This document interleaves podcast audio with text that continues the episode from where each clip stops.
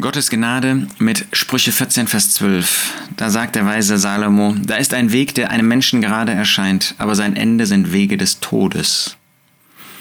Vielleicht denkst du auch, das ist ein Weg, den ich gehen möchte.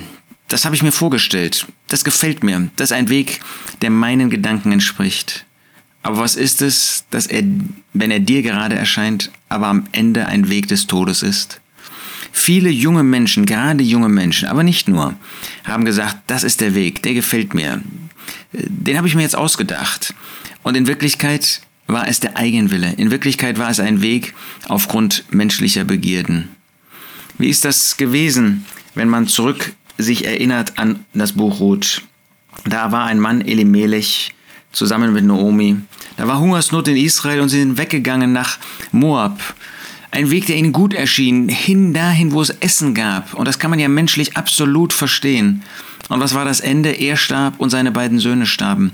Es war ein Weg, der ihm gerade erschien, der ihm sinnvoll erschien. Und doch war es ein Weg im Eigenwillen, war es ein Weg im Ungehorsam Gottes Wort gegenüber.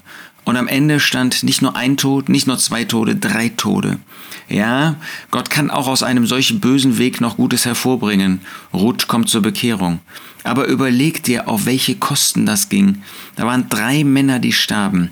Wir können nicht immer sagen, wenn jemand stirbt, bei weitem nicht. Ähm, das ist ähm, ein Weg des Todes gewesen. Natürlich ist er tot, aber Gottes Weisheit ist unergründlich für uns. Das heißt, nicht immer, wenn jemand stirbt, oder oft, muss man sogar sagen, wenn jemand stirbt, auch ein Gläubiger frühzeitig stirbt, dann können wir nicht sagen, das ist ein falscher Weg gewesen, das ist ein Weg des Todes gewesen, ähm, weil jemand im Ungehorsam gegangen ist. Aber manchmal ist das eben doch so. Und es ist ein geistlicher Tod, wenn ein Gläubiger eine Ungläubige heiratet. Aber mir hat er das deutlich gemacht, hat er gar nicht. Denn es wäre im Widerspruch zu Gottes Wort. Du bist dann auf einem sicheren Weg, du bist dann auf einem guten Weg, auf einem Weg, der nicht der Weg des Todes ist, sondern des Lebens, wenn du Gottes Wort auf dein Leben anwendest, wenn du Gott von Herzen gehorsam bist, wenn du nicht sagst, aber in diesem Punkt weiß ich es besser als Gott, da könnte es doch sein, dass er in meinem Fall mal diese Ausnahme macht, macht er nicht. Da ist ein Weg, der einem Menschen gerade erscheint. Geh keinen Weg im Eigenwillen, es ist ein ganz gefährlicher Weg.